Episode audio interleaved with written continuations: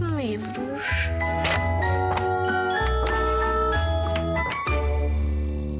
Olá, bom dia.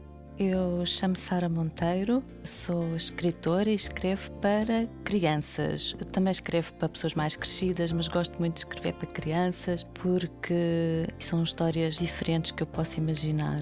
Comecei a escrever quando as minhas filhas eram pequeninas, assim como, mais ou menos como tu, assim, idade de 6, 7 anos. Inventava histórias para elas adormecerem e para as divertir.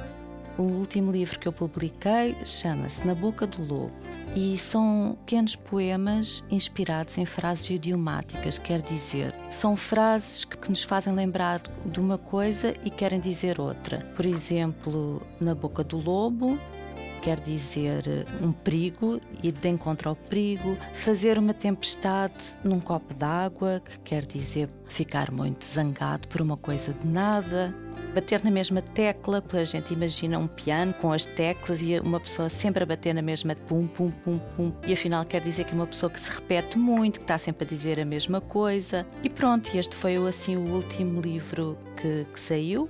Agora vou dizer um poema e posso começar na boca do lobo, que é o que dá o título ao livro. Na boca do lobo cheira sempre muito mal. O lobo só come carne e não gosta de vegetal. O lobo não lava os dentes, está sempre a devorar. Assim que abre a boca, não se pode respirar.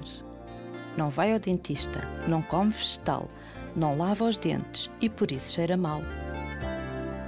E agora vou dizer outro. Este chama-se Perder a Cabeça. A mãe perdeu a cabeça e começou a gritar.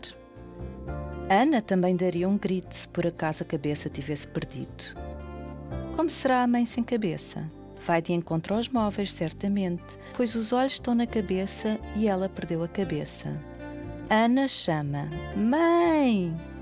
Mas a mãe não ouve, pois os ouvidos estão na cabeça e a mãe perdeu a cabeça. A mãe já não diz: Filha fofa como farofa, pois a voz sai pela boca e a boca está na cabeça. E a mãe perdeu a cabeça. A mãe já não pode cheirar a filha fofa, que cheira a mel e flores, pois o nariz está na cabeça e a mãe perdeu a cabeça. Ana não pode passar as mãos pelo rosto, e tão lindo que era o seu, pois o rosto está na cabeça e a cabeça foi a coisa que a mãe perdeu. A mãe não pode beijar, olhar, ouvir, sentir, cheirar, a filha fofa como farofa.